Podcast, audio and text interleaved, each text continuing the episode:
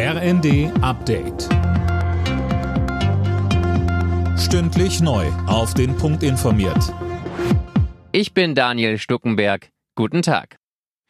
Nach dem Urteil des Bundesverfassungsgerichts gibt es in der Ampel weiter Zoff über den Sparkurs. FDP-Fraktionschef Dürr hat sich in den Funke-Zeitungen dafür ausgesprochen, auch bei Sozialleistungen zu kürzen.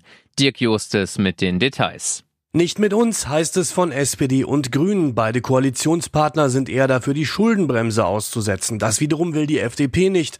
Und auch Steuererhöhungen lehnen die Liberalen kategorisch ab. Das sei schlecht für den Wirtschaftsstandort Deutschland. Das Bundesverfassungsgericht hatte ja mit Blick auf die Schuldenbremse entschieden, dass die Ampel nicht einfach ungenutzte Corona-Milliarden für Klimaprojekte verwenden darf.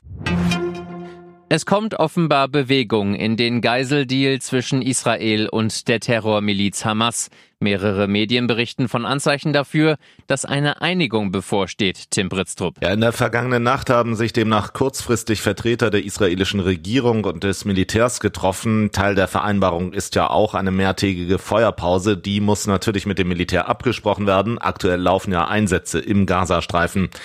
Im Gegenzug soll die Hamas über 80 Geiseln freilassen, darunter vor allem Frauen, ältere Kinder und Ausländer. Insgesamt haben die Terroristen noch etwa 240 Menschen in ihrer Gewalt. Auch in diesem Jahr macht sich ein breites Bündnis für ein Böllerverbot zu Silvester stark. Mit dabei sind zum Beispiel Umweltorganisationen. Das Bündnis fordert Innenministerin Faeser auf, die Sprengstoffverordnung zu ändern. Das Ministerium sieht allerdings keinen Handlungsbedarf. In Barcelona startet heute der Steuerprozess gegen Popstar Shakira. Der 46-Jährigen wird vorgeworfen, über 14 Millionen Euro am Fiskus vorbeigeschleust zu haben.